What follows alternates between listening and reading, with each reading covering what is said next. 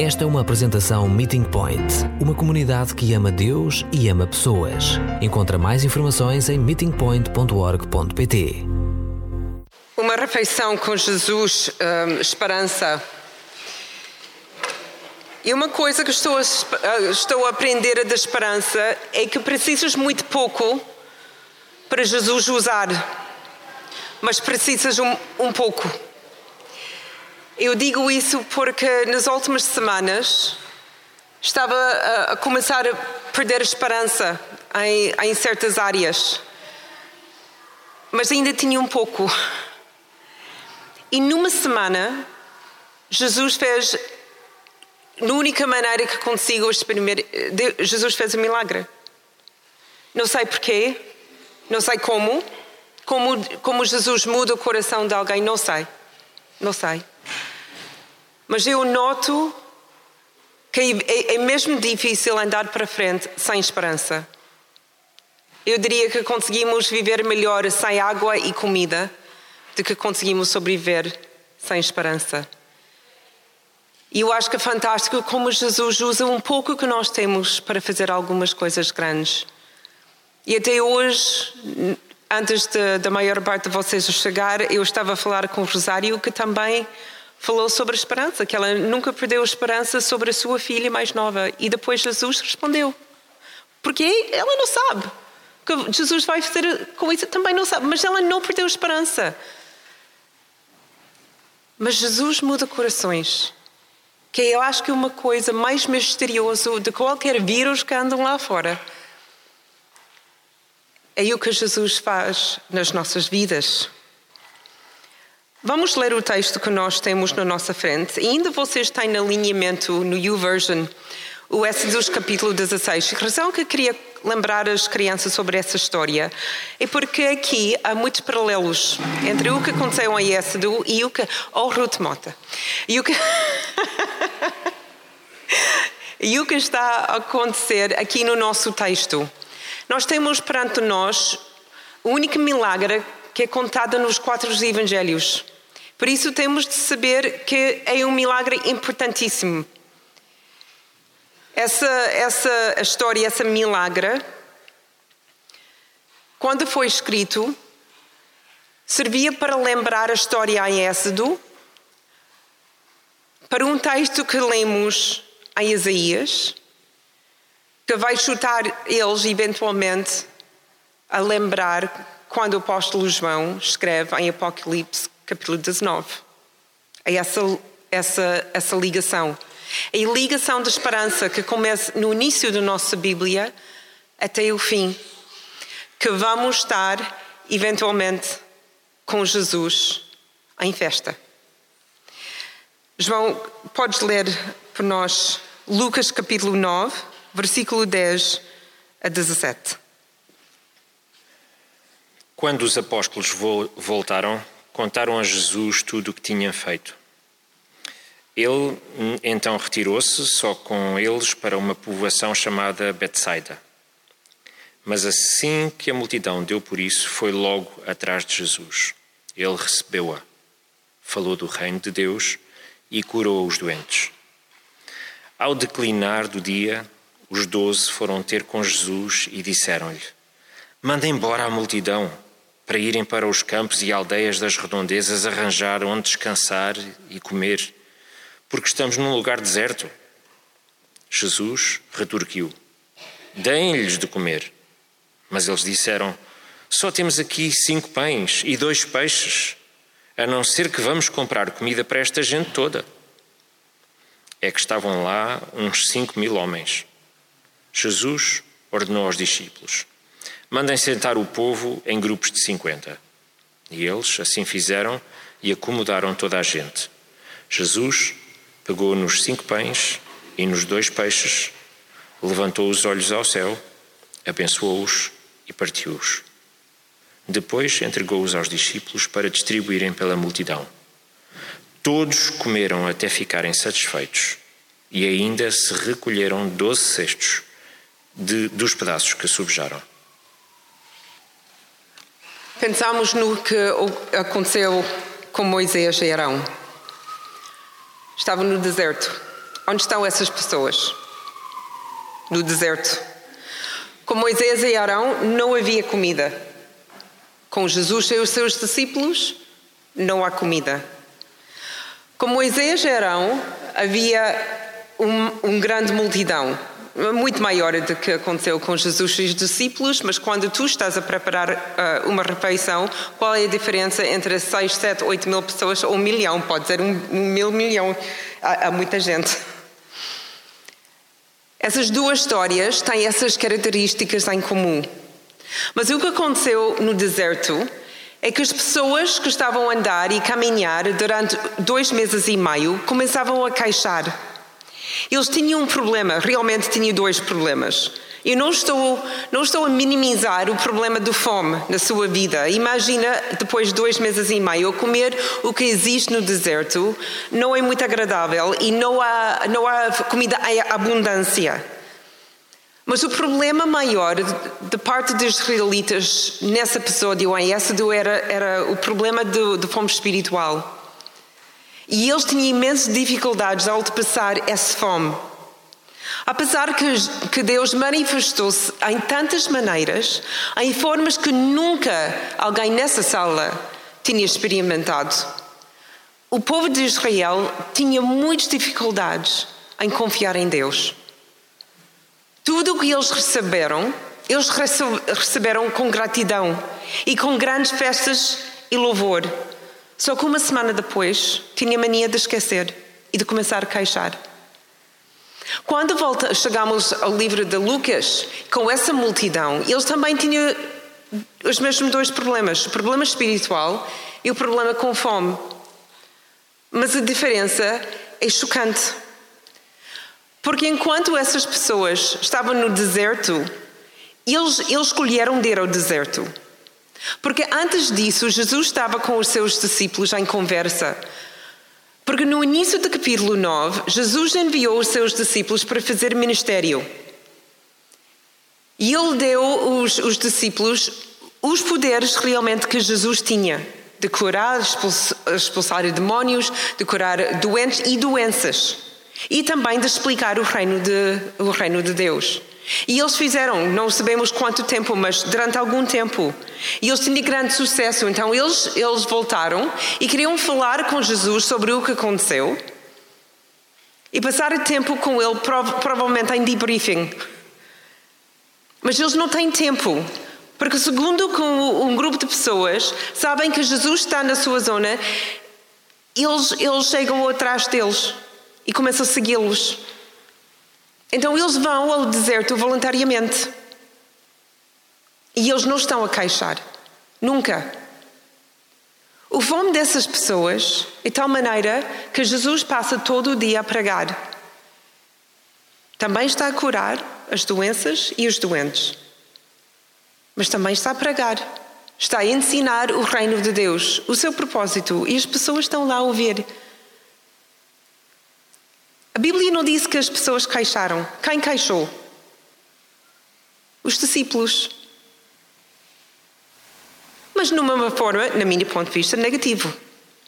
Até, para mim, os discípulos finalmente percebem a preocupação para os outros. Jesus, olha, atenção, essas pessoas devem ter fome. Estão aqui todo o dia conosco, não estão a comer muita coisa, não há sítios para comer, eles devem ter fome. Então, nos dois, nas duas histórias, temos a mesma história, com as mesmas necessidades. Fome espiritual, que os israelitas tinham toda a oportunidade de ouvir, de Moisés, de Arão e de Deus, próprio Deus queria ensiná-los, e eles não queriam aprender. E depois temos no Novo Testamento os novos israelitas, que também tinham fome espiritual. Mas eles estavam dispostos a ouvir. Nem todos, mas esse grupo estava disposto a ouvir. Depois temos a dificuldade do fome físico. Os israelitas tinham fome físico. E Deus disse: Eu vou preparar um banquete. E esses novos israelitas também tinham fome. E Jesus disse a mesma coisa. Tudo isso, como eu disse, é para mostrar uma história que só vai ter o seu fim no fim. O profeta Isaías falou sobre essa, essa banquete que Deus está a preparar, onde a mesa vai estar farta de tudo que conseguimos imaginar. Para as pessoas que tinham verdadeira fome espiritual, para as pessoas que seguiram Deus com todo o seu coração. Os israelitas estavam a viver para este momento. E quando Jesus chega e ele faz esse milagre que está na nossa frente, e eles que estavam fiéis lembravam o que Isaías tinha dito e o que Deus fez no deserto. Então eles estavam preparados para receber essa grande banquete. Então, quando Jesus fez o que ele fez, não foi o grande banquete, mas foi uma lembrança, mais um passo na direção da esperança. Eu acho que na nossa geração estamos a perder essa esperança. Se não for na igreja, e espero que não, pelo menos no mundo. Nós, alguns séculos atrás, perdemos a visão de eternidade e, e ficamos mesmo focados no finito. Que essa vida é a única vida que nós temos. E por isso temos de viver em acesso a tudo, porque não há mais. E por isso nós temos vidas em acesso, mas também, no mesmo tempo, tanto medo. Porque se nós perdemos alguma coisa, nós não temos nada. Se nós morremos com esse vírus, acabamos a nossa vida. Mas a igreja tem de ser diferente na nossa esperança. A mesa é para mostrar que essa banqueta é muito fixe, mas há uma banqueta ainda. Nós estamos a sonhar sobre essa banqueta ou esquecemos que, que existe. É sempre difícil para as pessoas humanas de pensar na eternidade. Mas a Bíblia sempre tenta colocar os nossos olhos no futuro. Não para não viver aqui, porque os nossos pés estão aqui, mas com a esperança no futuro, que há mais. Há mais e há melhor, e há melhor. E por isso não tenho de viver com medo, não tenho de viver com fome. Eu consigo deliciar-me nesse mundo, mas também consigo largar esse mundo, porque há mais. A mesa está a ser posta e tenho o convite e vocês também. Versículo 10 e 11 é o início dessa, dessa pequena parte que vamos estudar. A multidão quer mais e mais de Jesus. Isso é óbvio porque uh, eles têm muita oportunidade de estar com Jesus, até eles tinham, se calhar, nessa mesma região, os discípulos que andavam juntos para fazer o seu ministério, mas eles querem estar com Jesus. Não sei se eles não perceberam que Jesus e os seus discípulos queriam estar juntos. Há pessoas que nunca parece que percebem quando queres estar sozinho, eles sempre querem estar ao pé de ti, mas essa, essas pessoas não interessavam sobre as necessidades dos seus discípulos. Eles queriam estar com Jesus, então seguem Jesus. Imagina que Jesus também queria estar com os seus discípulos, mas a compaixão de Jesus é de tal maneira que ele consegue pôr ao lado esse desejo para fazer alguma coisa essencial. Que é uma lição que ainda tenho de aprender muito. É por o que eu quero atrás do que é necessário. Mas Jesus consegue fazer. Não há uma pessoa nessa multidão ou nessa história que não quer algo de Jesus, incluindo os discípulos. Honestamente, os discípulos, e, e outra vez, não é por mal, eles querem descansar. Eles já passaram um tempo em ministério, um ministério eh, que eles fizeram pela primeira vez sozinhos, sem Jesus. As coisas correram muito bem. Se calhar algumas pessoas fecharam a porta na sua cara, não correram tão bem. E eles, eles queriam passar tempo com Jesus, a explicar o que aconteceu, a receber conselhos, se calhar orar juntos, mas com certeza descansar e simplesmente estar não com Jesus, mas com Jesus, o seu amigo. Então eles queriam isso. E as pessoas na multidão, na multidão eles também querem alguma coisa. Eles querem algo para os, para os preencher. Alguns deles tinham vazio de coração. E eles tinham fome para saber e entender esse reino de Deus. Outras pessoas tinham doenças, eles estavam a morrer. E eles queriam uma, uma cura, uma vida abundante, vida cheia fisicamente. Outras pessoas queriam ajuda para se sentir melhor fisicamente e espiritualmente. Então eles queriam saber o que Jesus conseguia fazer por eles. Outras pessoas tinham esperança, mas não tinham sítio para colocá-lo. Eles tinham tudo apostado no lei, mas a lei não estava a funcionar. Ou eles tinham na economia, a economia estava fraca por causa dos romanos. Então eles tinham esperança, mas onde eles devem colocar a sua esperança? E nada tem mudado deste enquanto, porque nós temos as mesmas necessidades. Todas as pessoas no nosso mundo estão a tentar encontrar algo, algo para preencher o vazio, algo real, algo que vai permanecer, algo que dá verdadeira esperança. Mas há tantas distrações e tantas outras coisas que são bem mais fáceis, fáceis de controlar ou manipular, que a maior parte do mundo acham que Jesus é uma seca, a igreja é uma seca, uma igreja não, não tem as respostas e essas outras coisas são mais fáceis, mais fáceis de controlar e estão bem mais na moda. No, no, na sexta-feira foi convidada de jantar com um grupo de mulheres que não conhecia eu não, não consigo até dizer que conheço agora. Eram uh, amigas de uma amiga nossa. Três deles conheceram um ao outra. O resto de nós, completamente estranhas umas às outras. E começamos a, a partilhar as nossas histórias. E no fim da noite, quando estava no carro sozinha, estava a pensar, então, como correu? Por um lado foi agradável, gostei de estar, o restaurante realmente foi, foi muito bom. As conversas muito interessantes. E percebi-me que realmente o meu mundo é bastante, bastante diferente. Bastante diferente de que essas mulheres. Fantásticas, uh, agradáveis, simpáticas, mas muito diferentes. A mulher ao, ao meu lado esquerdo postava tudo no conforto ela, ela e o, seu marido são bastante ricos e ela falava sempre sobre a sua casa, os seus investimentos, a sua reforma, as coisas que. Essa para ela era a sua esperança. Colocou tudo que ela tinha nessa cena.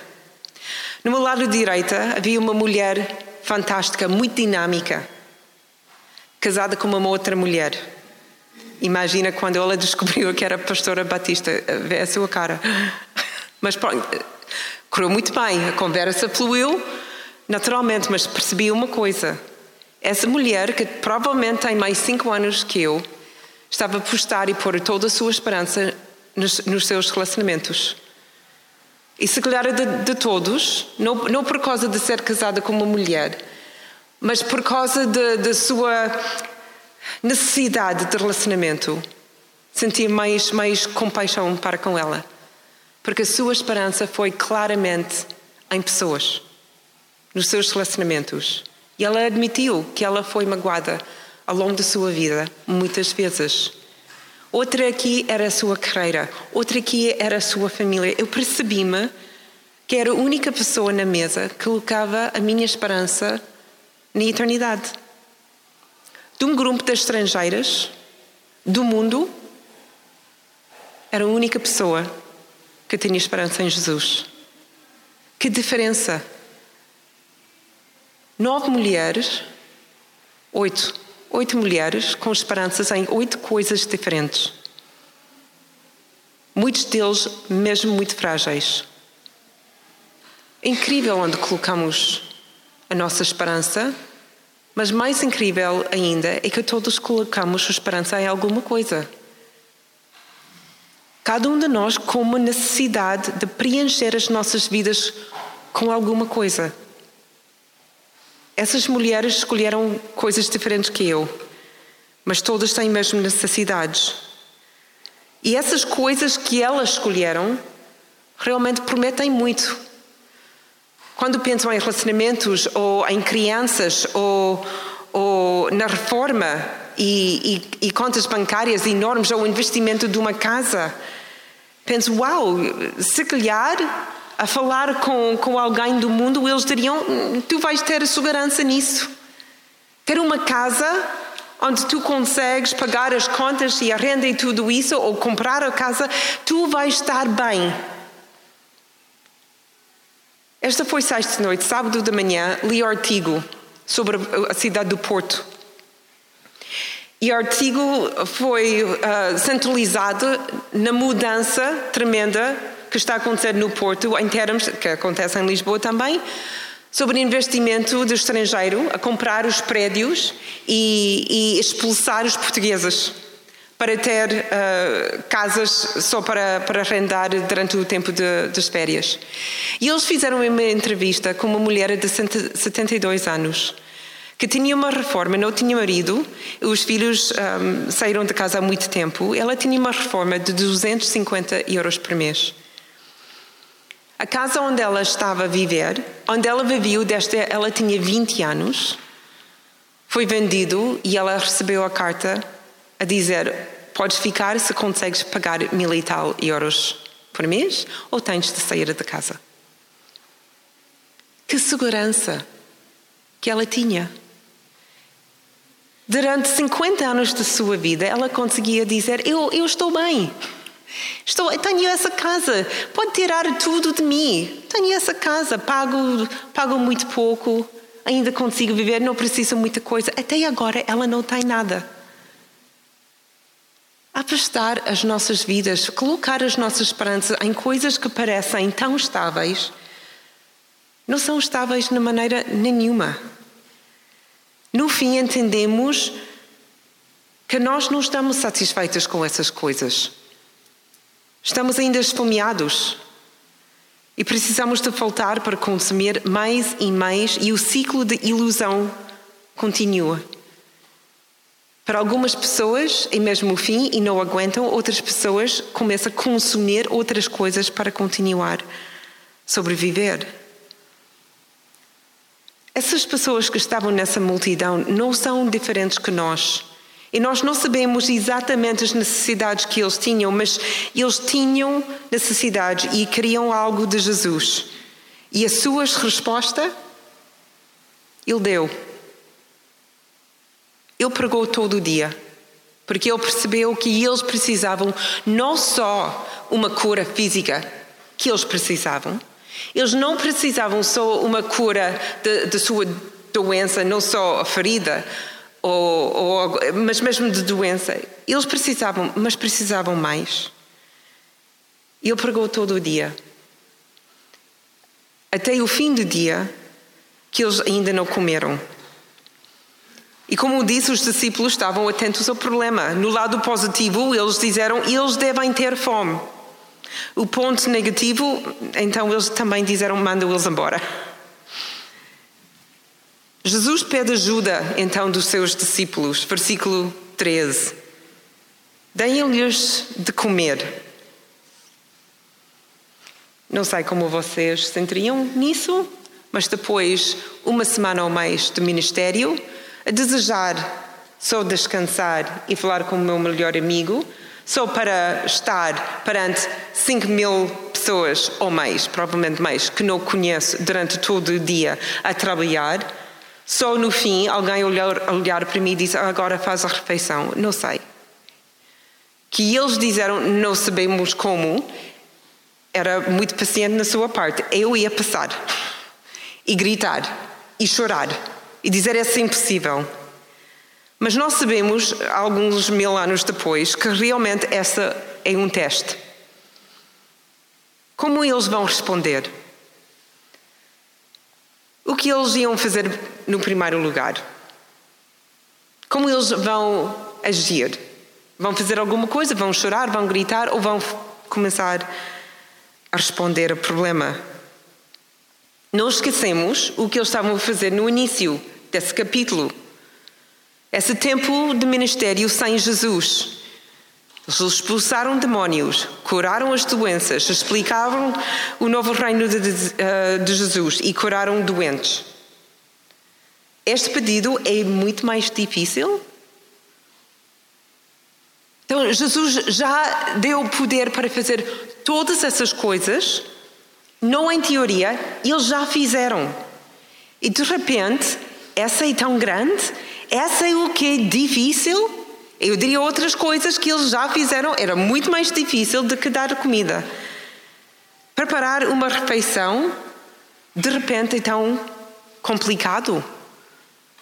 A questão é: onde está a sua fé? Porque de repente eles estavam a banar. Não podemos fazer isso. Onde está a, a sua criatividade? Se eles conseguem expulsar demónios, se eles conseguem encontrar as palavras para curar um, um doente e curar doenças, não conseguem encontrar as palavras para dar comida a essas pessoas? Se calhar eles eram simplesmente demasiado cansados e estavam no fim. Só queriam estar com Jesus e falar sobre o ministério, então é mais uma coisa não. Ou se calhar eles esqueceram o que podia acontecer com muito pouco. Lembras da semana passada, ainda no livro de Lucas? A chamada do Pedro? Quando ele estava no barco, ele não tinha nada, nada, só uma rede. E Jesus diz: Vai pescar. E ele estava a dizer: Não há peixe. Vai, vai, vai pescar, vais ver. Um minuto ele não tinha nada, nem um peixe.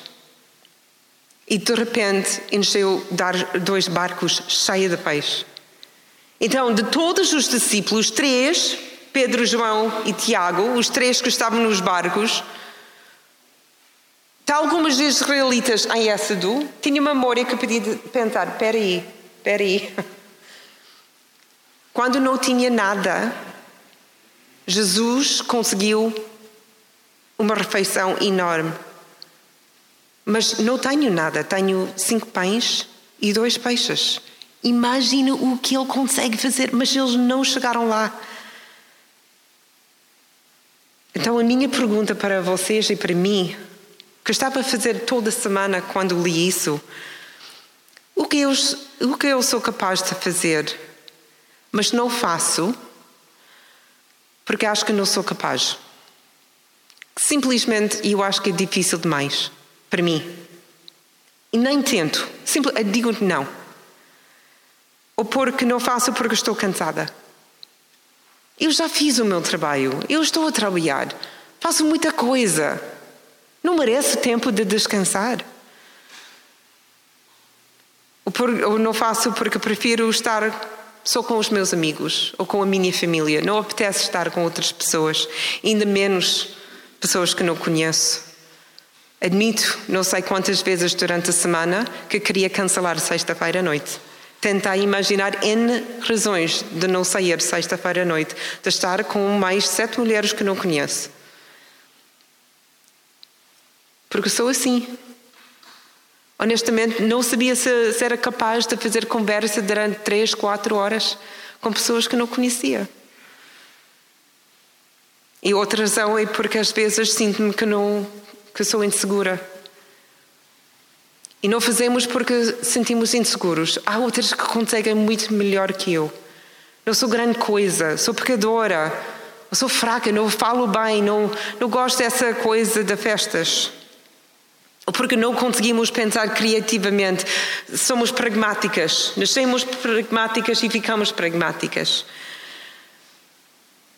Temos pouco esperança e pouco fé.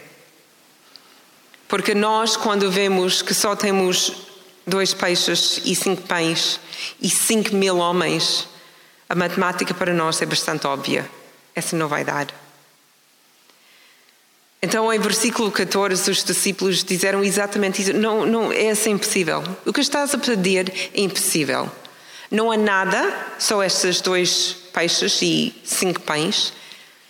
Olha para a volta, estamos no deserto. Lidl ainda não chegou aqui ainda menos Aldi, não há nada, não há supermercados. E se houver supermercados, nós não temos dinheiro. E então, Jesus, peço desculpa, tu tens de mandá-los embora porque nós somos incapazes. Imagina que não foi a resposta que Jesus queria ouvir, mas ele não fica zangado com os discípulos, nem desapontados neles. E quando li exatamente o que a Bíblia disse Logo depois de não conseguimos Jesus,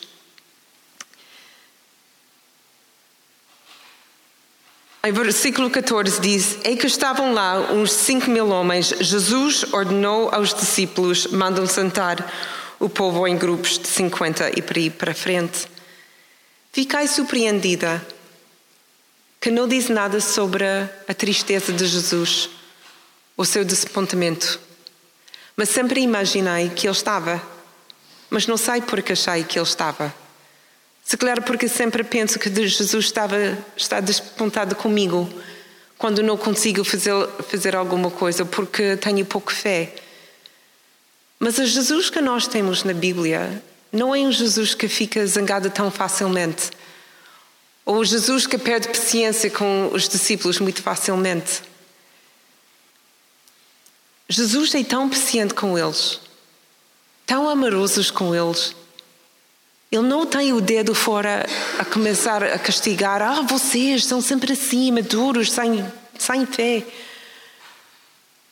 Jesus é muito mais relaxo conosco do que nós somos conosco mesmos. E nós temos de lembrar isso, eu tenho de lembrar isso. Jesus simplesmente dá-lhes instruções de como preparar uma refeição é realmente um milagre. Jesus não precisava ajuda dos discípulos, mas ele queria ajuda dos discípulos. Ele queria mostrar como esse novo reino vai funcionar. Com ele como rei, ele não queria trabalhar sozinho. Esse trabalho que ele estava a estabelecer na terra era para todos nós, cada um com a sua parte. Então, cada coisa que Jesus faz, Ele quer dividir com os seus discípulos. Fazem isso, mostram isso, organizam assim. É ensino total para um dia eles estejam preparados para fazer exatamente a mesma coisa. Jesus está a mostrar um vislumbre do céu. Outra vez, Apocalipse 19, uh, 19 9 e Isaías 25. Essa vai acontecer, essa vai repetir no fim dos tempos.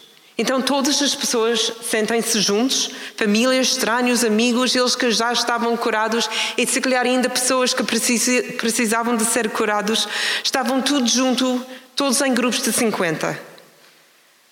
Ligados pelo ensino que eles acabaram de receber e ligados pela fome que eles tinham. Versículo 16. Jesus pegou nestes cinco pães e nos dois peixes. E essa é uma refeição ótima para uma pessoa. Se calhar consegues dividir entre duas pessoas. Mas cinco mil homens, mais mulheres, mais crianças? Claro que não. Jesus abençoou o que ele tem. E pensei, ah, para aprender e agradecer pelo que tenho agora. Jesus deu graças pelas coisas que estavam nas suas mãos, o que ele tinha agora. Porque nas minhas mãos as coisas que tenho podem não parecer muito, mas nas mãos de Jesus Ele pode transformar o nosso pouco em muito. E exatamente que começa a fazer, Ele começa a partir o que Ele tem. Ele está a partir o pão e o peixe e os discípulos começam a contar os pedaços. Quantas pessoas vão receber um pouco de comida? Se calhar eles sugeriram Jesus, hum, se calhar partem em pequenos, uh, pedaços mais pequenos para ter mais para mais pessoas. Estão surpreendidos quando eles contam 50 pedaços de peixe e pão. Estão com bocas abertas quando Jesus tem 100 pedaços de cada. E quando Jesus dá comida a todas as pessoas, os discípulos estão em choque. Quando eles recolhem 12 cestos cheias de sobras, eles ficam quietos. Foi o suficiente? Não. Foi mais do que o suficiente. Foi um banquete. Jesus ajuda, eh, pede ajuda a segunda vez. Primeiro para organizar as pessoas. E quando ele começa a partir a comida, ele dá os cestos aos seus discípulos. Eu não vou servir as pessoas amigos, vocês vão servir as pessoas. Ensinei-te como, agora vocês fazem. Tal como ele fez com o ministério, nos primeiros cinco versículos desse capítulo, ele partilhou o seu ministério e eles tinham de fazer. Agora ele está a partilhar o que ele tem, mas eles têm de servir. Jesus quer a nossa participação. Ele não quer observadores. Não basta de estar aqui, ouvir, ouvir, ouvir e ver outras pessoas a fazer. Ele não quer observadores. Ele quer participação. A lição: segue-me e faz o que faço. Servem outras tal como estou a vos servir. Jesus acabou de dar comer cinco mil homens, mais mulheres, mais crianças. E ele não deu apenas um gosto, ele alimentou-os até eles não pudessem comer mais. Doze cestos dos restos. Incrível. Abundância. O que as pessoas, e particularmente os discípulos, aprenderam nessa, nessa milagre? Primeira coisa é o que vê, nem sempre o que recebe. O que eles conseguiram ver era dois peixes e cinco pães. Mas o que eles conseguiram receber era muito, muito mais. Fé que Jesus consegue usar o pouco que temos para fazer um milagre. Se calhar não tens muito, não precisamos de ter muito. Nas mãos de Jesus, Ele consegue fazer o que Ele quer. E essa dá-nos esperança pelo futuro. Se Ele conseguir fazer isso, imagine o que espera para nós. Se Ele consegue usar cinco pães e dois peixes, o que Ele consegue fazer com a minha vida, com a tua vida? Fé, esperança e recursos, quando são dados a Jesus, se transformam em algo incrível, algo maior do que poderemos ter sonhado. Lembramos 1 Reis 17, 16, quando Elias estava com a viúva e ela não tinha nada, e ela disse: Mas não tenho nada, só tenho azeite e farinha. Eu vou fazer o último pão e depois vou morrer. Elias disse: Tem confiança em Deus. E a farinha e azeite nunca faltou. Nunca faltou. Segundo Reis, capítulo 4, Eliseu e a viúva. Ela disse a mesma coisa: Só tenho azeite. E só tenho uma pinga de azeite, não tenho mais. Os meus filhos estão escravos. Eu não tenho dinheiro para os comprar. Eliseu disse: Confia em Deus, pega no azeite que tens e começa a encher garrafas. E azeite não faltou até ela tinha garrafas de azeite suficiente para vender e comprar de novo os seus filhos. Meeting Point andava como os israelitas durante anos nunca conseguimos encontrar um lugar digno para ficar. Nós não tivemos dinheiro para comprar um prédio, não tivemos dinheiro até muitas vezes para alugar um espaço. Num dia, num dia, Jonatas e eu chegamos aqui, bateu na porta e encontramos duas pessoas, dois pastores, um anglicano, outra batista, sua mulher era batista. Eles nem eram pastores regulares cá em, em, St. Paul, estavam na mesma posição há cinco anos atrás como eles estão agora, sem pastor. Mas eles tinham pessoas que ficaram, comprometeram de estar aqui dois ou três meses para ajudar. Então, esse casal estavam cá. E porque essa senhora era batista e conhecia o mundo batista, ela conseguia explicar aos anglicanos quem, quem somos. E por causa dessa conversa, eles cederam essas instalações com uma renda que nós conseguimos dizer só temos isso. E eles disseram, ok, aceitamos. O pouco que nós temos, oferecemos a Jesus e disse, olha, somos um povo sem, sem casa, o que fazemos? E Jesus disse, bate numa porta, eu faço o resto. Curiosamente, desse tempo de Lente até o fim da Páscoa, o mesmo casal está cá. Então é milagre que eles estão cá. E a primeira coisa que eles fizeram quando foram convidados outra vez de estar nessa igreja, perguntaram do Meeting Point: essa igreja batista ainda está lá? Porque eles não pararam de orar por nós. Pai, o que Deus faz com pouco que nós oferecemos é incrível. Quando Jesus faz uma refeição, é uma refeição abundante. Jesus é mesmo generoso. A fé alimenta a nossa esperança quando vemos que Jesus fez e o que está a fazer e ainda vai fazer. Se Jesus pode alimentar 5 mil pessoas com, com pouco que ele tinha, o que ele consegue fazer com os meus recursos e com a minha vida? Só temos de confiar. Jesus quer que façamos parte da sua missão. Ele não nos dá dávidas para segurar e guardar, mas para dar e usar. Só na nossa comunidade. Hoje, imagina se a Helena não usava os seus dons para o público ou para nós. Se ela recusava de tocar para a igreja. Imagina se Tânia guardava o seu dom para tratar só a sua família e não cuidava de mais ninguém só guardava isso para ela. Imagina se a família Mota usava a sua casa só para eles e os seus filhos e não partilharam isso com mais ninguém. Imagina se o casal que comprou a nossa casa para nós decidiram de guardar o seu dinheiro e ficar só para eles. São essas poucas coisas que cada um de nós temos, se nós guardamos só para nós essa igreja, essa comunidade ficaria muito, muito mais fraco. E claro, temos todos de relembrar essa futura esperança. Outra vez, se Jesus conseguiu usar esses pequenos recursos numa refeição com uma palavra de, de gratidão, o que, imagine o que ele vai o que vai ser essa grande banquete no céu que ele já está a preparar já há mil anos. Vai ser uma coisa incrível. Então, durante esta semana, o que podemos pensar e o que podemos fazer? Primeira coisa, não tens medo de partilhar com os outros. Jesus pode multiplicar a tua oferta de uma maneira que nunca imaginaste.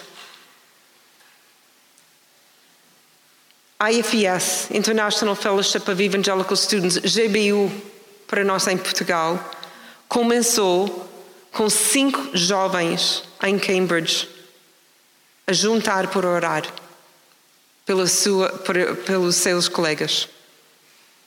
60 anos depois, a IFA está em 140 países do mundo. Eles não tinham, não tinham muito para oferecer, eram estudantes. Só dedicaram uma hora por dia para estar juntos em oração. A segunda coisa, seja expectante a esperança cresce à medida que confiamos no que vimos e ouvimos. Jesus não parou de trabalhar. Então temos de viver expectante. O que, ele, o que Ele tem para nós hoje. A terceira coisa para lembrar esta semana, e temos de aceitar que nós não conseguimos fazer muita coisa. Não temos de fingir que somos bons suficientes para a tarefa, porque nós não somos. Nem tu, nem eu. Mas Jesus é.